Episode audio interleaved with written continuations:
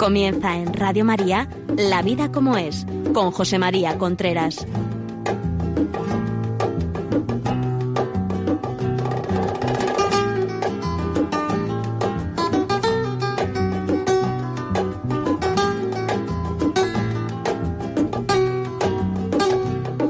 Buenos días, aquí estamos nuevamente en La vida como es, el programa que habla de relaciones de pareja, educación de los hijos, todo lo relacionado con la familia, con las relaciones, con los sentimientos, con la emotividad, etcétera, etcétera, etcétera. Ya saben ustedes que si quieren escribirnos lo pueden hacer a la vida como es arroba radiomaria.es. También pueden ver nuestros programas en, los podcasts. Están colgados todos los de este año, que termina dentro de, de, bueno, a final de este mes termina este año en la Radio María y están colgados, entran ustedes en Radio María, después entran al programa La Vida como es, en podcast, y ahí tienen colgados todos los programas de este año. Por otra parte, si quieren recibir los, los programas, eh, en casa, en, MP3 o en, un CD o en un DVD o lo que sea, pues nos llama al 91 822 8010, 91 822 8010 y se los mandamos. Muy bien, antes de nada quisiera hacerle una, una advertencia que es muy importante. Pongan cara de muy importante porque es muy importante a partir del 2 de octubre, o sea, del mes que viene, este mes seguimos como estamos, el programa es los martes a las 11 y será todos los martes. Hasta ahora ya saben ustedes que estamos teniendo el programa cada 15 días. Pues a partir del mes de octubre, el año que viene, el programa será los martes a las 11 y será todos los martes a las 11, por supuesto. Luego, seguro que hay gente que dice, yo a las 11 no puedo oírlo y tal, perfecto, ningún problema. Se puede escuchar en podcast, como lo he visto antes, o pedírnoslo a nosotros en un CD, etcétera. Pero bueno, que lo sepa. Muy bien, pues empezamos. Hoy vamos a hablar de discusiones en pareja. Eh, generalmente, el ser humano tiende a tener roces con la persona que tiene al lado. Es decir, si nosotros al lado pues tenemos a nuestro marido, a nuestra mujer, etcétera, pues lo normal es que de vez en cuando tengamos alguna alguna discusión. Es una cosa absolutamente normal. Es más, yo algunas veces he pensado que si que que si no se tuvieran discusiones probablemente es que habría mucha indiferencia. Hay veces hay matrimonios que no se me líe nadie, hay matrimonios que no tienen discusiones y no pasa absolutamente nada. Es buenísimo. Pero también es verdad que, que hay matrimonios que no discuten porque es que les importa poco lo del otro. Es decir, que desde un punto de vista podemos decir que la discusión, la discusión eh, también es porque nos queremos es decir, porque nos queremos, si no importase poco el otro, pues entonces no habría discusiones. Evidentemente, evidentemente, hay que procurar discutir lo menos posible. Y cuando las discusiones son a todas horas, pues hay que ver la causa de esas discusiones. Pueden ser muchas, o sea, las causas de las discusiones son muchas y no voy a, a incidir en ello de una manera pesada, etcétera, pero en las discusiones influye mucho el estado de ánimo de una persona. Es decir, cosas que ocurren, que nos pasan, que nos dice, que nos cuentan, acontecimientos eh, por los cuales eh, discutimos con nuestra pareja, si tuviéramos otro estado de ánimo, estuviéramos en otra situación, no hubiera pasado esto, estuviéramos menos, pues a lo mejor hubiera ocurrido lo mismo y no hubiéramos discutido. Es decir, y uno el estado de ánimo lo puede controlar hasta cierto punto. Es decir, que también uno tiene que tener una cierta precaución por saber cuándo tiene uno un estado de ánimo mm, en el cual pues está propenso a discutir. Y eso además es una cosa que se puede, que se puede saber, que se puede decir, que se puede contar, que se puede eh, a la otra persona. Muchas veces hace falta mucha humildad para contarlo, pero es muy positivo el decirlo, el decir, mira, estoy ahora mismo con un cierto estado de ánimo que estoy propenso a discutir. O sea que eso es muy bueno decirlo, demuestra pues personalidad, dominio de uno mismo, etcétera, etcétera. Muchas veces no lo hacemos por orgullo, por vanidad, por no dar a conocer nuestro estado interior, por, por muchas razones, pero, mm, pero bueno, habrá que conocerlo, habrá que saberlo, habrá que decirlo. Y si no lo dice uno, se está exponiendo. Bueno, Quisiera decirle, me acaba de decir mi compañera, que no he dicho que también esto se puede ver a través de Facebook Live. O sea, en Facebook Live entran ustedes y aquí los saludo y, y me pueden ver. Muy bien, continuamos.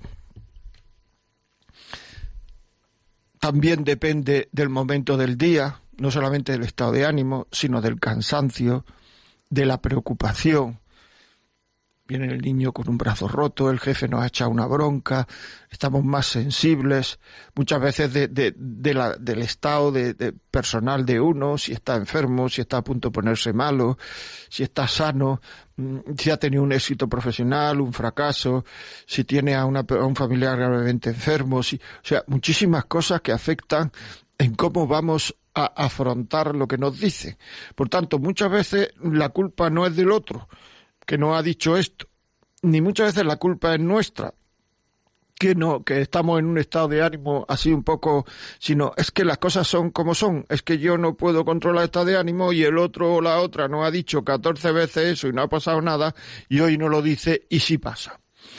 ¿Se entiende? Me estoy explicando. Es decir, es muy importante manifestar el estado de ánimo al otro para evitar eso es que muchas veces te pueden decir o te dicen que te tendrías que dar cuenta que yo estaba así, así. Bueno, pues se tendría que haber dado cuenta. Pero si no se ha dado cuenta, digámoselo nosotros. Es decir, digámoselo nosotros y no pongamos una pica en flandes de, de dramatismo cuando en realidad tampoco es tan importante el que no se haya dado cuenta o si se ha dado cuenta, o sea, porque esas cosas ya han pasado muchas veces. Muy bien. Otras veces las discusiones provienen por miedo a tener la culpa. Ya digo que no pretendo hacer un, estado exhaustivo de por qué discute una pareja, pero bueno, esto a alguien le puede ir diciendo cosas. Es decir, por miedo a tener la culpa. Ocurre algo negativo, se rompe un jarrón, se, y en vez de quitarle importancia le damos mucha. Y entonces, en vez de decir he tenido la culpa, por la razón que sea, me busco a buscar culpables alrededor. Entonces, buscar culpable es acusar a gente. La gente se siente acusada y responde defendiéndose. Y entonces ahí podemos tener el embrión de una discusión. Porque a lo mejor ha tenido la culpa, a lo mejor no ha tenido la culpa, a lo mejor no sabía ni que se había roto el jarrón. Y en esas discusiones, en esa echar la culpa, muchas veces la, la, la, las, la defensa del otro no nos la creemos. Es decir, no, eso no ha sido así, ha sido asado, y entonces empezamos a decir, y ya está, ya está el. En estos casos, lo mejor es, si es posible, siempre es posible, pero es difícil, es que el que ha sido culpado, que probablemente sea el que tenga un estado de ánimo más, más sereno porque no se ha sentido culpable realmente de que eso se haya roto o no se ha sentido molesto de que eso se haya roto el que ha sido culpable, el que se ha sentido culpable dar la razón, decir que callar, por lo menos callar. Callar. Es muy importante eso. El saber callar en una discusión es muy importante. Yo reconozco que es un tema que no es difícil, que no es fácil, es un tema difícil. Sea, a mí muchas veces, o sea, cuando discuto con mi mujer me parece muy difícil callar. O sea, no es fácil eh, callar. Pero uno intuye que si calla, probablemente la discusión dure mucho menos que si habla. Y en definitiva, como de lo que estamos hablando son cosas que no tienen casi importancia, pues mejor callar. Porque claro, al final se discute por si yo te estaba esperando o no te estaba esperando, por si te he dicho yo que comprara esto o no lo he dicho, por si has apuntado medio kilo o un kilo, son cosas muy pequeñas por si luego pueden ir generando cosas mayores, pero digo cosas pequeñas por si me has dicho que estaba aquí a las ocho y son las nueve y yo no he entendido que estuviera aquí a las ocho, o sea, cosas que son pequeñas, pero que en un momento dado generan como una especie de ebullición de los sentimientos, ebullición que hace que el estado de ánimo se ponga alerta y que haya mm, se vayan cargando los pensamientos de emociones y entonces ya nos parece y vemos incluso muchas veces muy claro que lo que ha ocurrido es muy importante cuando en realidad pues no tiene casi importancia.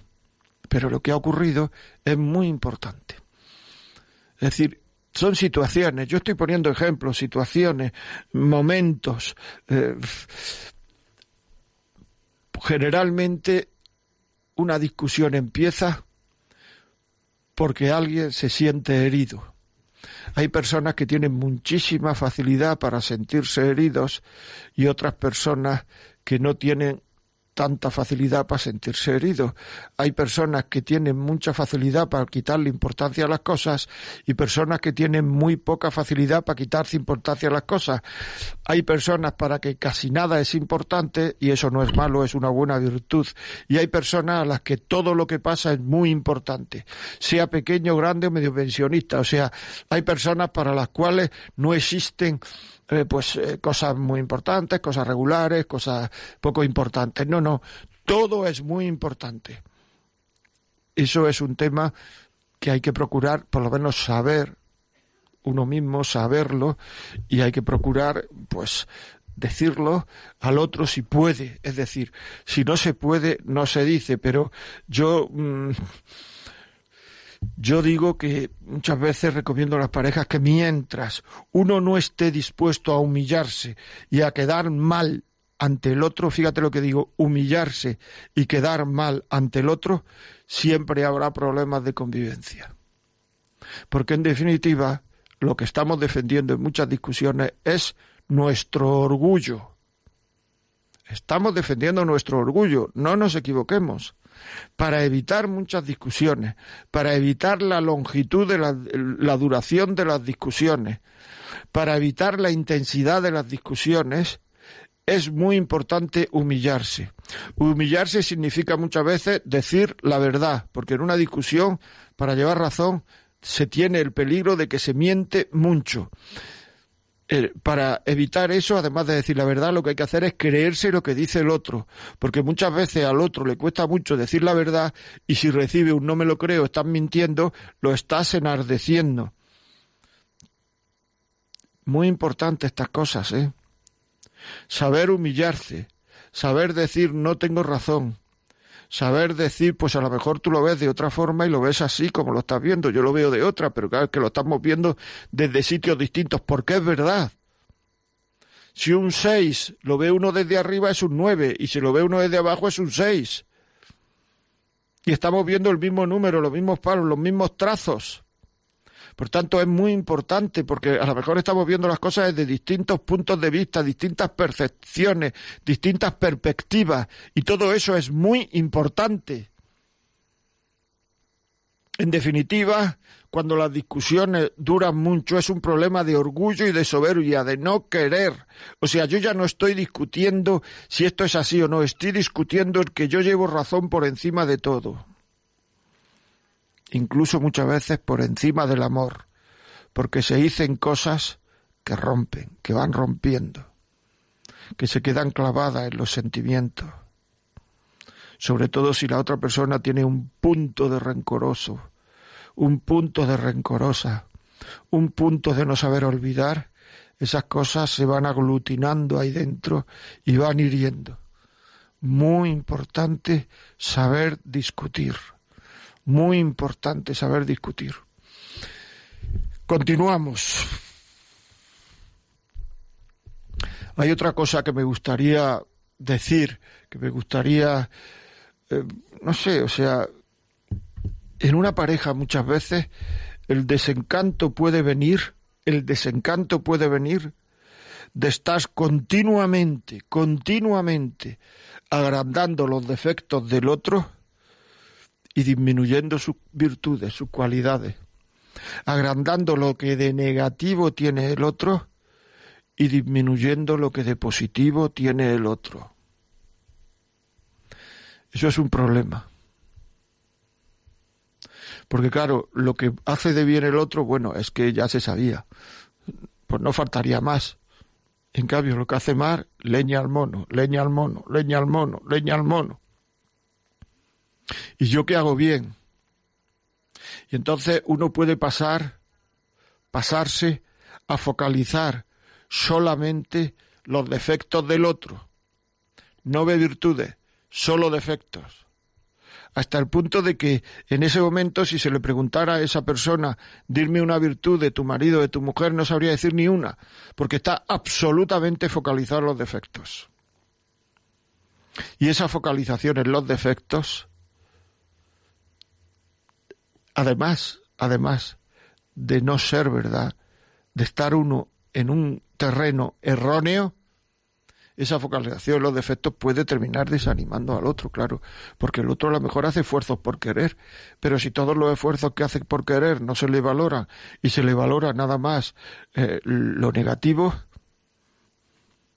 si no se le da importancia a lo bueno y se le da mucha importancia a lo negativo, a lo que no nos gusta de él, si se está incidiendo continuamente en lo negativo, eso recuerda a algunos malos profesores, ¿verdad? Que solamente te están diciendo y algunos malos jefes que solo te dicen algo cuando te equivocas. Cuando aciertas nunca te dicen, vale, muy bien. No, solo cuando te equivocas. Parece que están esperando tu, tu error. Pues eso ocurre en muchas parejas. Parece que estamos esperando su error, el error del otro. Y muchas veces el esperar el error incluso nos pone nerviosos porque empezamos a prever el error. Ya verás tú cómo esto lo hace mal, ya verás tú cómo viene tarde, ya verás tú cómo viene tarde, ya vienes tú cómo viene tarde. Y cuando viene tarde, pues se hunde el mundo. Ya te echamos una bronca y dices, bueno, pero ¿qué ha pasado? Que ha llegado tarde ya y bueno, ¿y qué? Y eso es porque la otra persona lleva acumulando el viene tarde una hora y media o dos horas. Claro ya verás cómo me dice esto, ya verás cómo me dice esto, ya verás cómo me pone esta excusa, ya verás cómo no me ayuda, ya verás cómo dobla más los pantalones, ya verás cómo tarda media hora en, peinarse, eso que era un minuto, ya verás, y claro, cuando baja o cuando sale la otra, pues entonces le decimos, pero bueno, es que llevo aquí media hora, y ya lo decimos con cajas destempladas, y a lo mejor no sabemos que han llamado por teléfono, que es un grifo no sé cuánto, que es que la entraban a ir al baño, que es que veinte mil cosas, porque ya saltamos, porque vamos acumulando el genio. Bueno, vamos a poner una canción de Adela que se llama Yellow, que, que habla de la reconciliación después de mucho tiempo.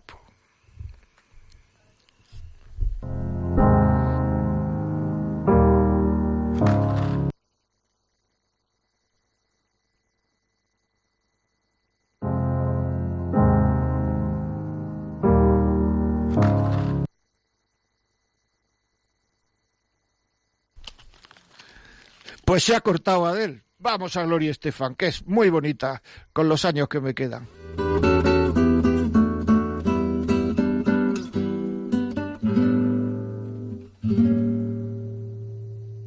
Sé que aún me queda una oportunidad. Sé que aún no es tarde para recapacitar. Sé que nuestro amor es verdadero y con los años que me quedan por vivir demostraré cuánto te quiero.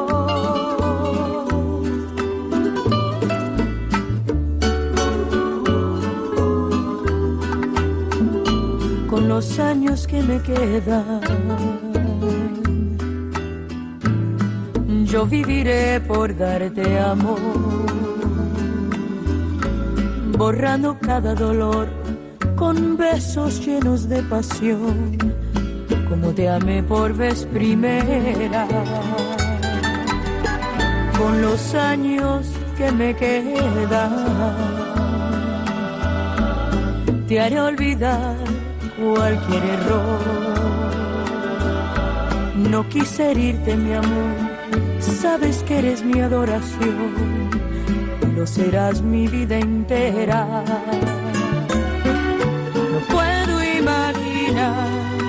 Vivir sin ti. No quiero recordar cómo te perdí. Quizás fue inmadurez de mi parte. No te supe querer. Te aseguro que los años que me quedan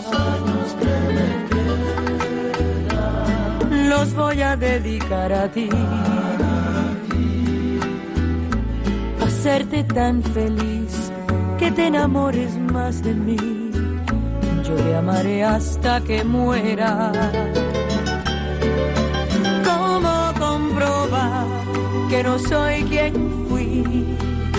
El tiempo te dirá si tienes fe en mí, que como yo te amé, más nadie te podrá amar jamás, me que no es el final. Sé que aún me queda una oportunidad Sé que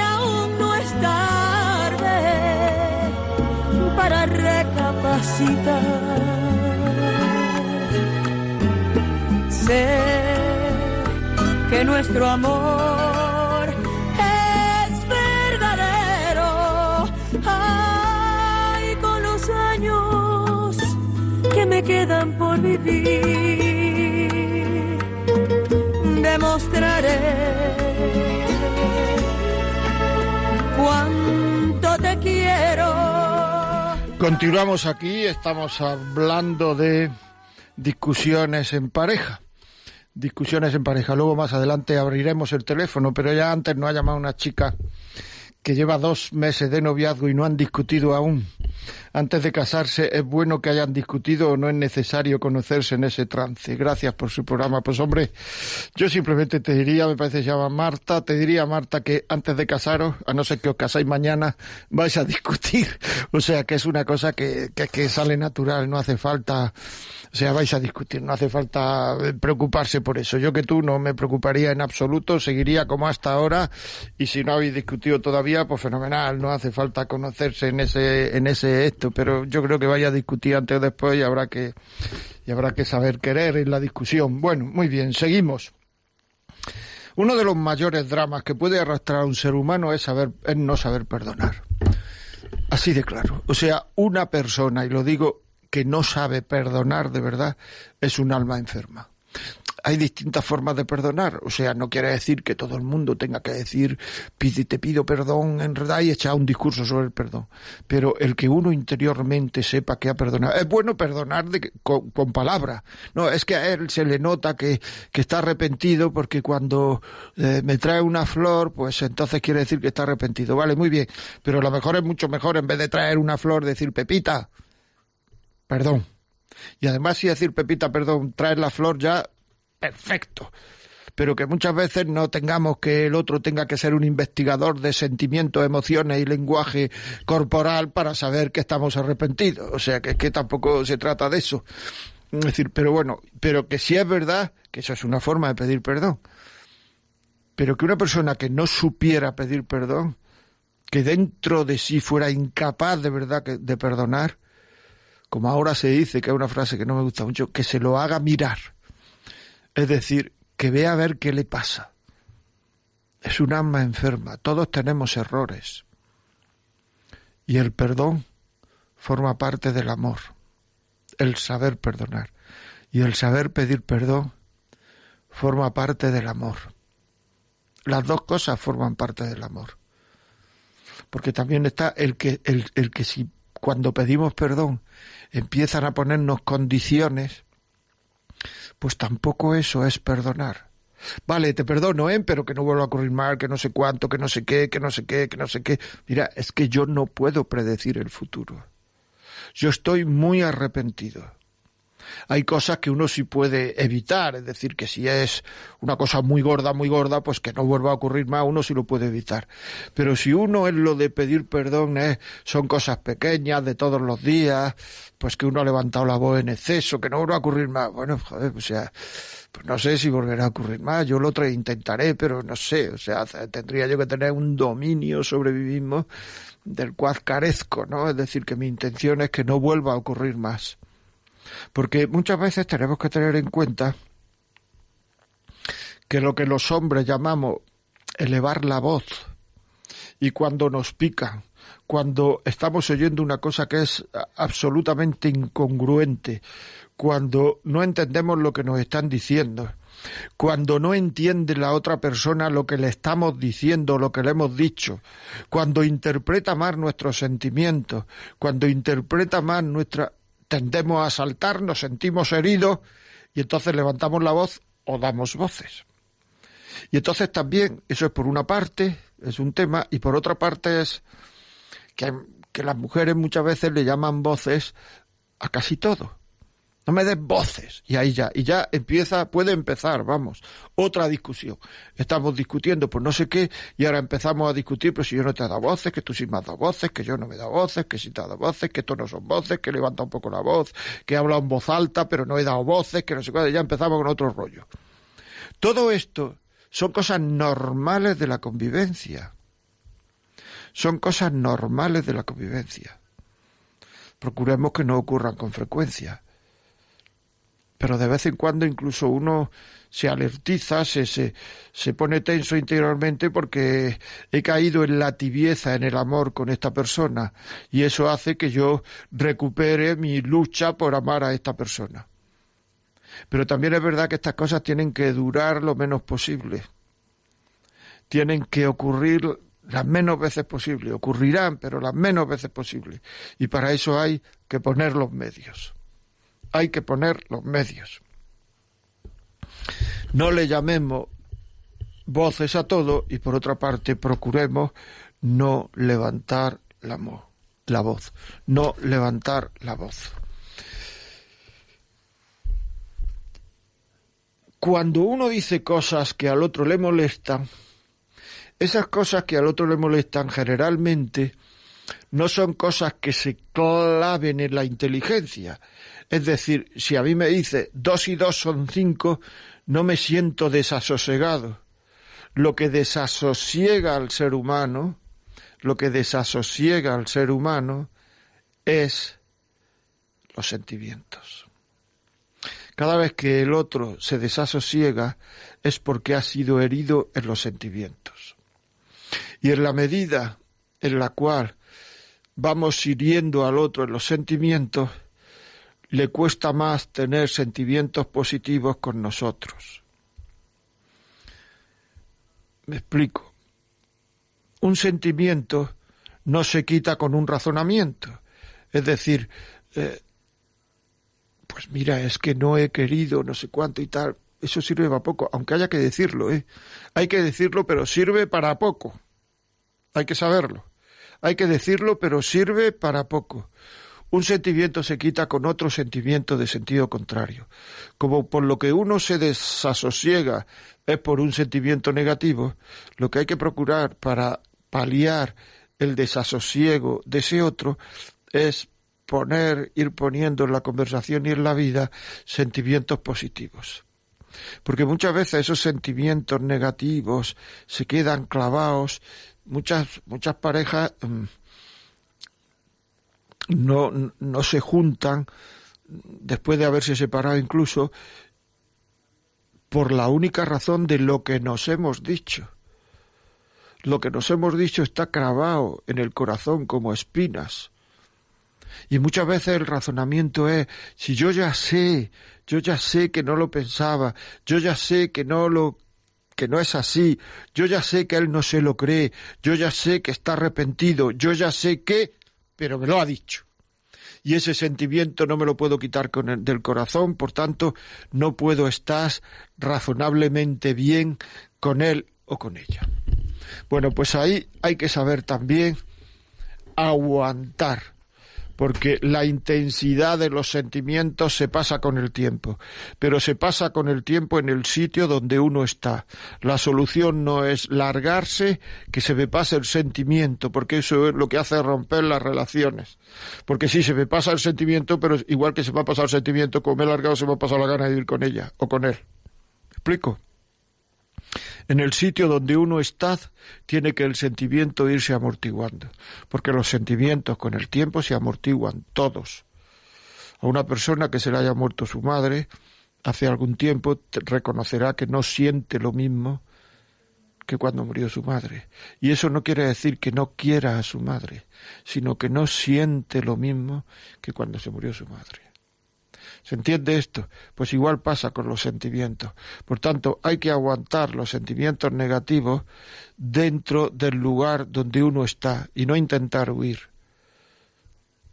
Eso es huir de las dificultades. Eso es cobardía. No es prudencia. Es cobardía.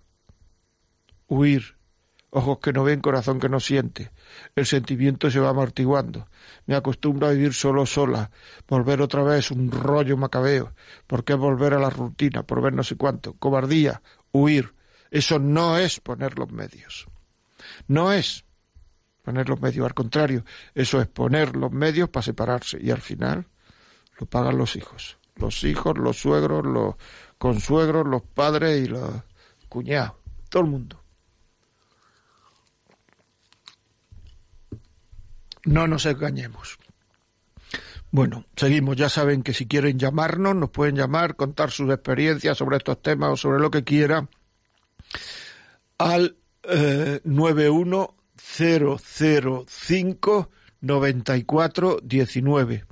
91005 9419 llaman y, entran en directo y le agradezco ya la llamada. Mucho más de lo que yo digo es los testimonios que ustedes nos dan sobre cómo han salido de una situación, cómo han hablado de, de esto, cómo, en, fin, todos estos temas, cómo salieron, cómo lo lucharon, cómo lo pelearon, cómo lo... porque hay mucha desesperanza en estos casos. Hay muchísima desesperanza y lo que ustedes nos cuenten va a ser de alta, de alta ayuda a la gente que nos está escuchando. También, si este programa creen que a alguien les puede resultar útil, pues pídanlo. 91 822 80 10. Se lo mandamos en un MP3, se lo mandamos en un DVD o en un CD, en fin, se lo mandamos a casa. Dentro de mañana, probablemente, pues estará colgado en podcast. Pueden entrar en el Radio María, La Vida como es, y hay podcast y estará el programa Discusiones en Pareja.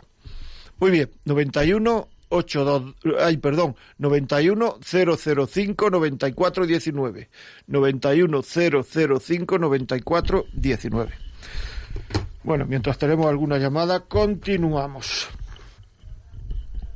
Vamos a ver, eh, en esto de las discusiones hay que procurar tener la suficiente calma mental para no entrar en un estado en el cual, bueno, me dicen que hay una llamada. Mari Carmen desde Alicante, buenos días. Hola, buenos días. Dígame. ¿Qué tal? ¿Cómo estamos? Estupendamente. ¿Y usted? bien, gracias. Aquí eh, trabajando y escuchando el programa. Muy bien, fenomenal. Dígame. Bueno, yo quería compartir una cosa que ha dicho usted. Yo me he quedado con la palabra callar. Sí. Que no significa que sea aguantar o sumisión. No, es callar. Más bien, yo entiendo por callar buscar el momento adecuado. Sí, señor. En una relación. Eh, a lo mejor en ese momento eh, lo conveniente es no hablar, pero eso no significa que no tenga nada que decir. Buscaré el momento adecuado para decirlo. Y por supuesto hay que hablar. Sin relación no hay diálogo. Y sin diálogo tampoco hay relación. Claro. Muy bien. Entonces es muy importante que en una relación eh, todo se pueda hablar, tanto de una parte como de la otra, porque es una manera de crecer juntos y también de conocerse. Entonces, resumiendo, y porque habrán otras llamadas, callar cuando el momento no sea favorable, no aguantar ni ser sumiso y hablarlo todo. Muy bien. Yo creo, yo decía, muchas gracias, ¿eh? yo decía que, que hay que callar en ese momento cuando la cosa está en efervescencia, porque lo que uno, lo único que hace hablar en ese momento es empeorar las cosas. Es decir, a eso es lo que yo me refería. Es decir, efectivamente, cuando sea oportuno, claro, porque la comunicación es decir lo que hay que decir a quien hay que decirlo en el momento oportuno y aprovechando que las personas están receptivas. Por tanto, en ese momento es que no hay ninguna receptividad. No, es lo más inoportuno del mundo. Por tanto, callar. Y así no se agranda la disputa, no se agranda el estado de ánimo, no se eh, ensoberbece el otro. Eh, hacemos que, esa tensión que se tiene vaya de rebaja, eh, vaya bajando y ayudamos mucho. Pero luego si hay que aclarar algo, por supuesto que hay que aclararlo. Muchísimas gracias por, por tu comentario. De Málaga nos llama. Buenos días. Sí, buenos días, no de Dios. Es usted un cielo, es usted un encanto, es usted un ángel del cielo. Mire, yo me llamo Concha. Tengo un, hijo casado fuera de Málaga. Entonces todo el día están disgustados, porque a él no le gusta donde está. A él le gusta Málaga. Y él, pues, es piadoso, va a misa, tiene un sacerdote que le, le habla y le cuenta las cosas, pero tiene mucho orgullo. Y entonces, en vez de rebajarse, porque ella es más bien mm, un poco mm, fuerte y no se va a callar, pues empiezan los dos a ensalzarse. Yo nunca tiro ni para mi hijo ni para ella. Al contrario, reza a la Santísima Virgen para que se unan, porque yo no quiero un hijo separado. Somos once hermanos y todos lo hemos llevado estupendamente. Se han casado todos por la iglesia, yo también, todos, y además muy conocidos de la tierra donde soy. Vivo aquí en Málaga, pero no soy de aquí.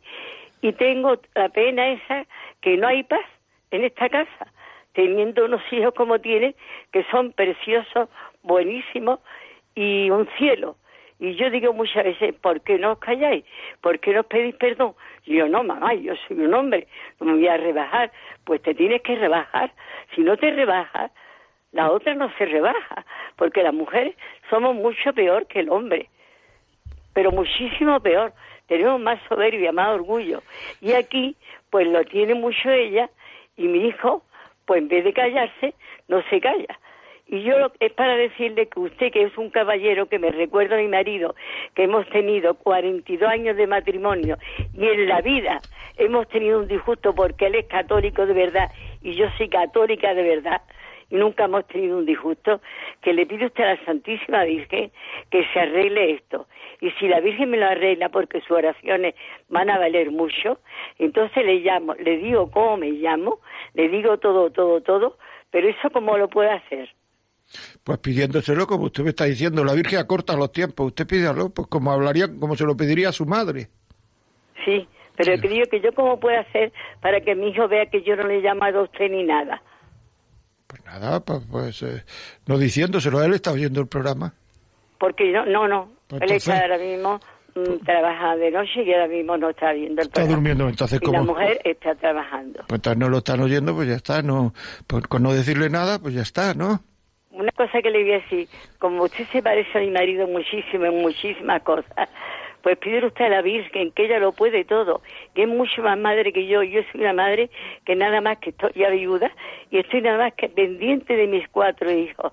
No voy nada más a misa diario, tengo meditación, rezo el Santo Rosario diario, me callo muchísimas cosas y todo se lo ofrezco porque yo no quiero un hijo separado, porque en casa ninguno de los diez nos hemos separado y mis padres eran benditos, llenos de Dios y como Dios manda.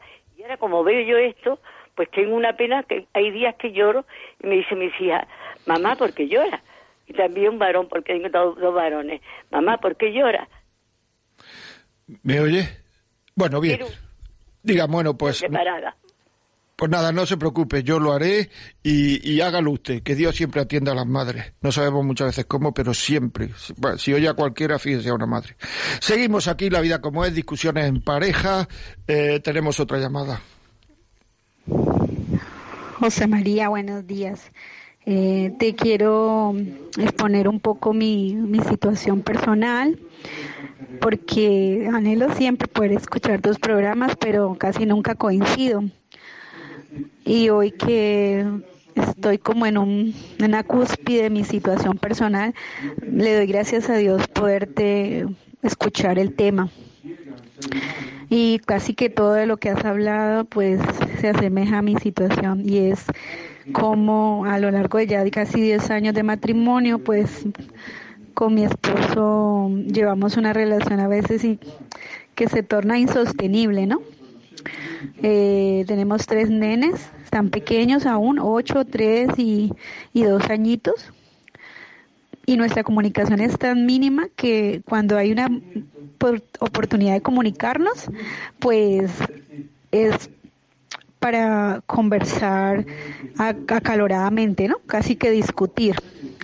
Y aunque no, no me gusta para nada, porque soy una mujer más bien pacificadora, vivo la palabra de Dios, llega un momento en que tengo que tomar autoridad frente a la situación porque pueden estar incluso presentes mis niños y él no tiene ese reparo de, que ellos estén ahí, ¿no?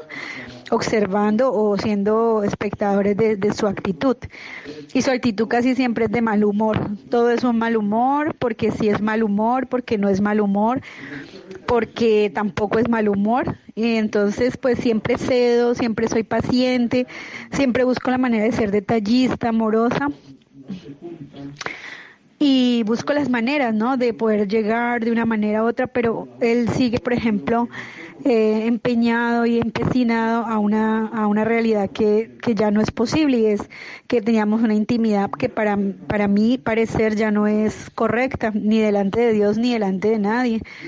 Y entonces, a raíz de esa, de esa intimidad, pues yo, yo me he parado en la brecha a ser, a ser radical pero él sigue sacándolo como un tono o un concepto o un, punto de tema para cuando encontramos que nuestra relación no, no va. Y entonces, pues ya mi niño de ocho años se está enterando, ¿no? Se está dando cuenta de que, de que hay disgustos, que hay como una mala manera.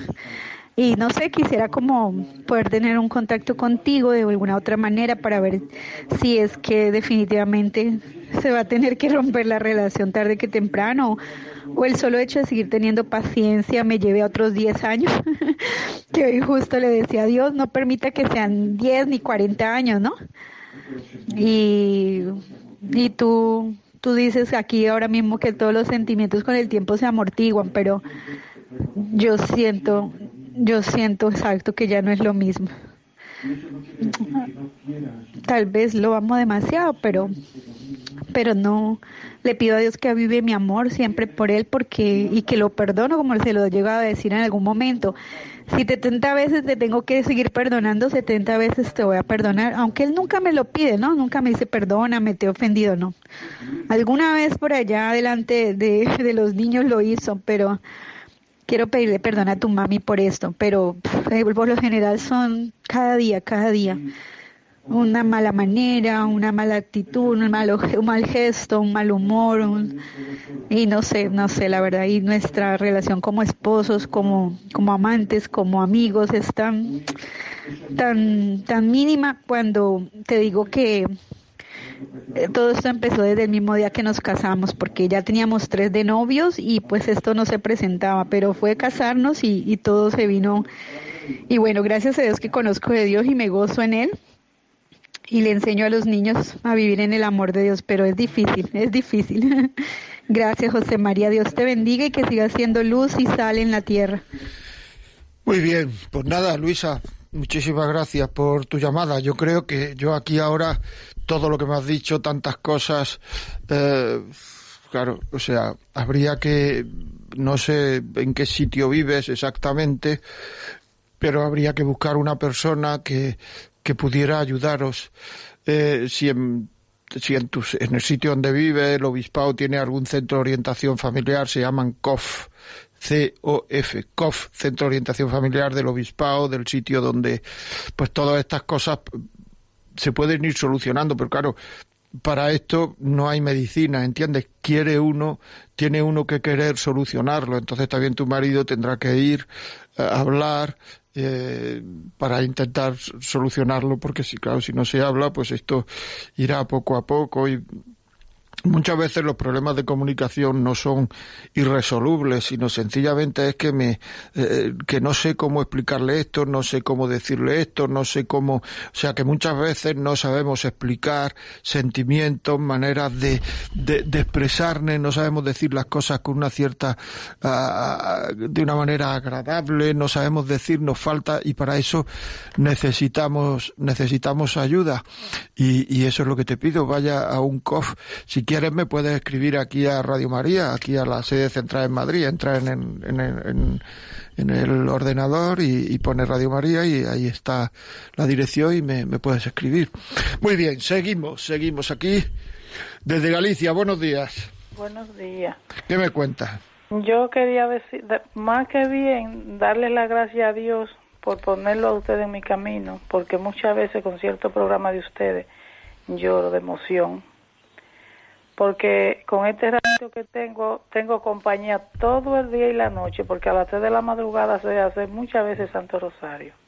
Muy bien, pues fenomenal. Exacto. Y entonces quería darle la gracia a Dios primero y luego a usted y que Dios lo bendiga siempre y que lo tenga siempre ahí en salud y fiel a Dios. Y quería darle un testimonio de lo que usted me ha hablado de ciertas cosas, de las discusiones. El padre de mi hija, yo tuve más de 30 años junta porque no fui casada, pero con mi pareja duré más de 30 años. Él falleció de un accidente, pero sí era de la persona que discutía. Y no era que discutía, sino que voceaba. Y se salía a la calle a decirme cosas, bueno, horribles. Pero yo nada más lo escuchaba de la parte de atrás de la casa. Y él discutía y decía todo lo que quería. Y yo allá atrás, sin decir nada. Yo me callaba, no decía nada. Y cuando él entraba para adentro, decía, ya le dijiste a todas las personas de esta comunidad que lo que tú me querías decir, a mí tú no me lo has dicho nada, no me ha hablado nada a mí. Y se enfadaba, entonces yo no decía nada más. Entonces a las tres de la madrugada yo le llamaba y le decía de pie, le mentaba su nombre y le llamaba y le decía, despierte, ¿qué pasa? Dice, no pasa nada, que yo quiero hablar contigo. Entonces le dije, mira, lo que me ha dicho ayer no me gusta. Me ha dicho cosas desagradables y yo soy la mujer tuya y tu compañera. Tú y yo somos dos compañeros. Y no es para discutir, porque cuando tú querías traerme hacia ti, tú no eras peleando que me lo decía, me lo decía con cariño. Pues yo quiero que siga tratándome así con cariño. Y no me trate así, porque lo que tú me vas a decir a mí, me lo tienes que decir a mí, no al pueblo.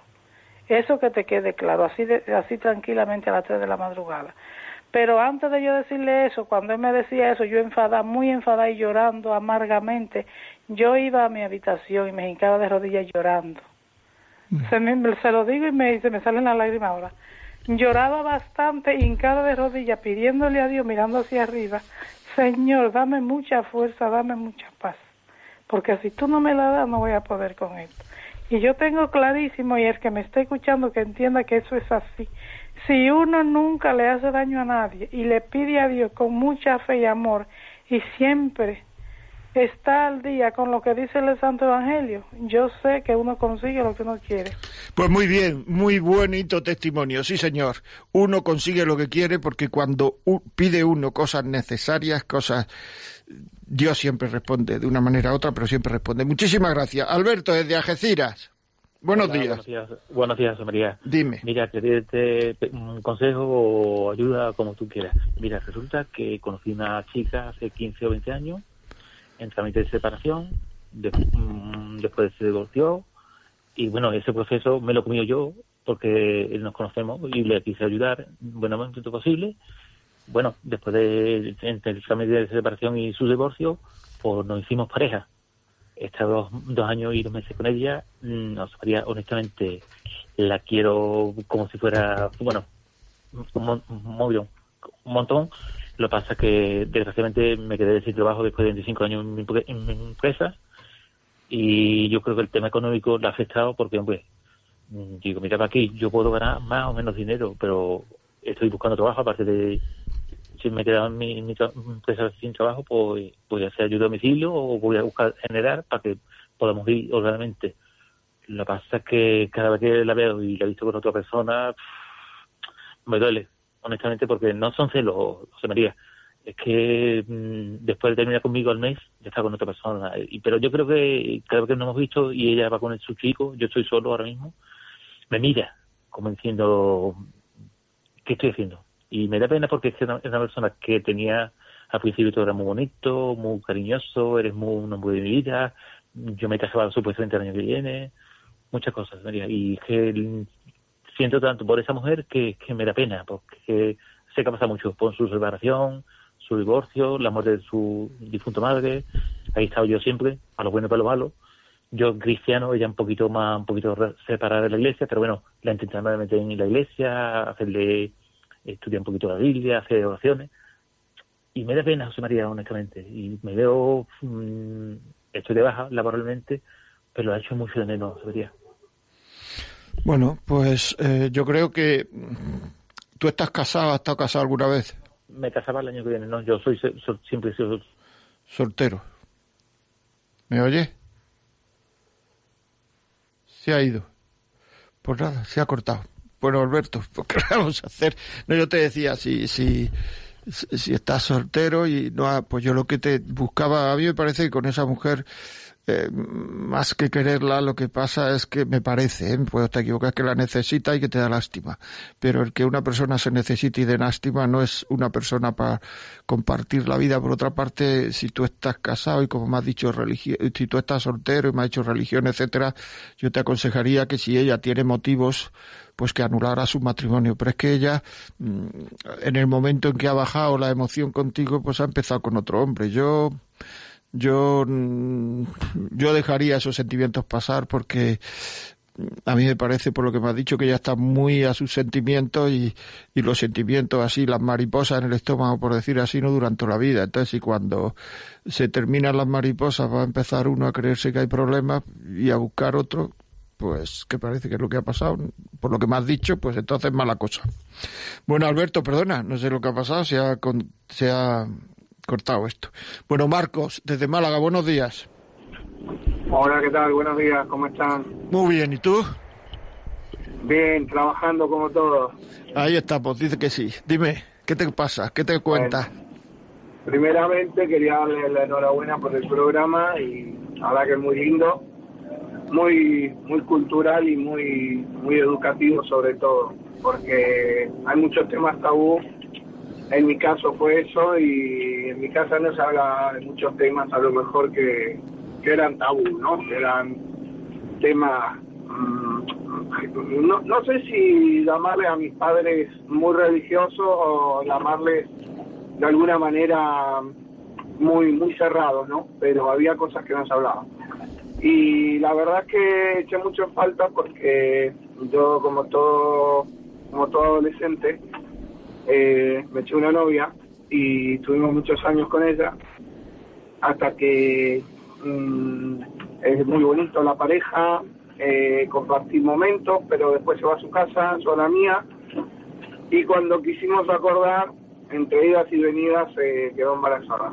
Entonces, nada, mmm, lo normal, eh, en, en mi edad y en por la familia en la que venía y por lo que me habían inculcado, bueno, pues me tuve que me tuve que casar, me tuve que aprender a, a querer a esta persona y tal, a dejar mi vida de adolescente y de y de todo, ¿no?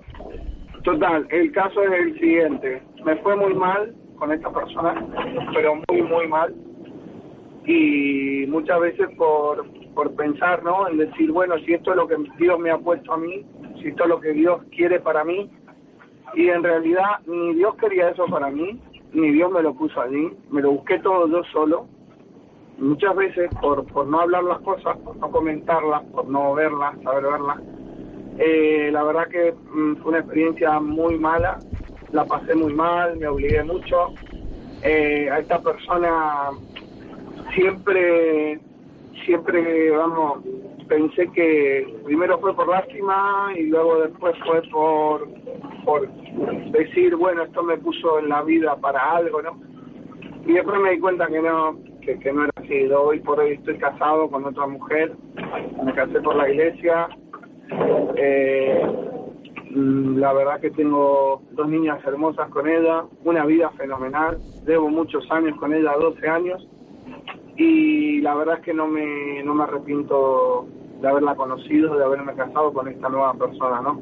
Pero claro, mm, lo que me pasó al principio me sirvió para valorar y para saber lo que realmente estaba buscando y que muchas veces uno dice, no, porque Dios quiere esto, no, Dios no quiere nada.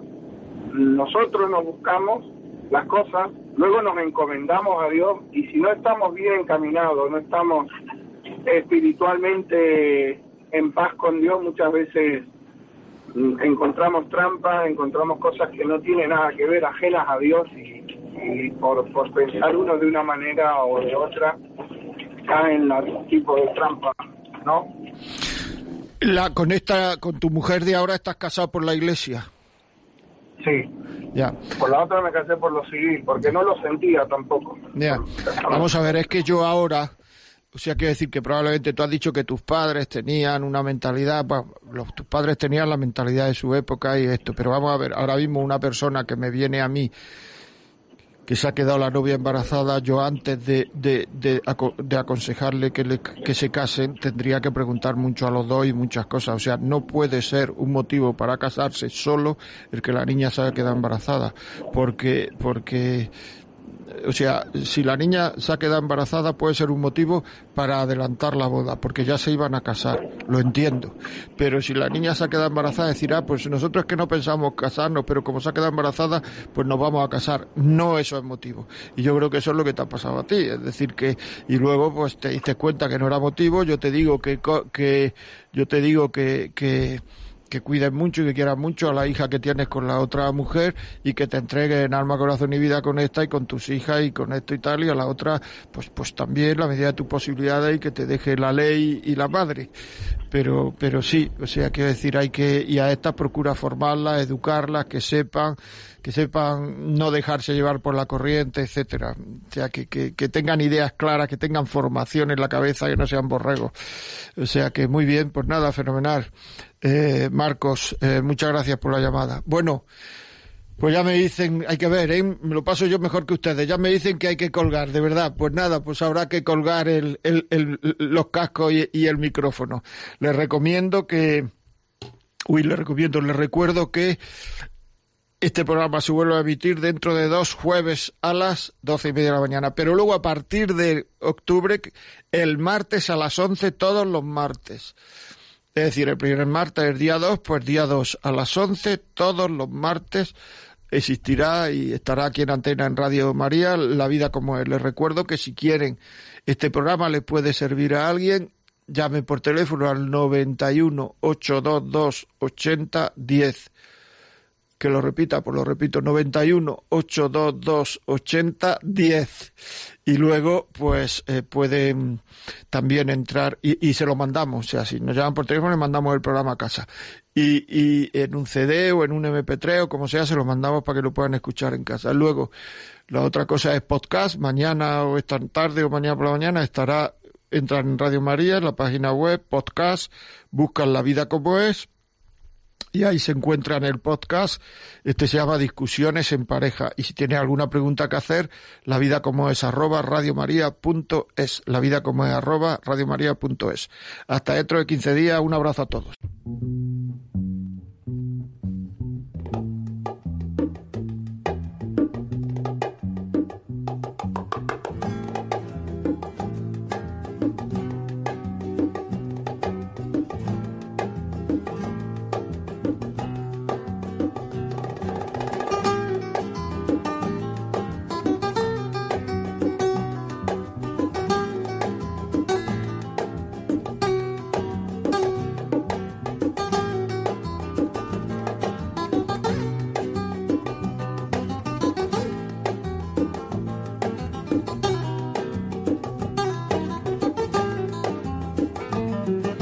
Y así finaliza en Radio María La Vida como es, un programa dirigido por José María Contreras.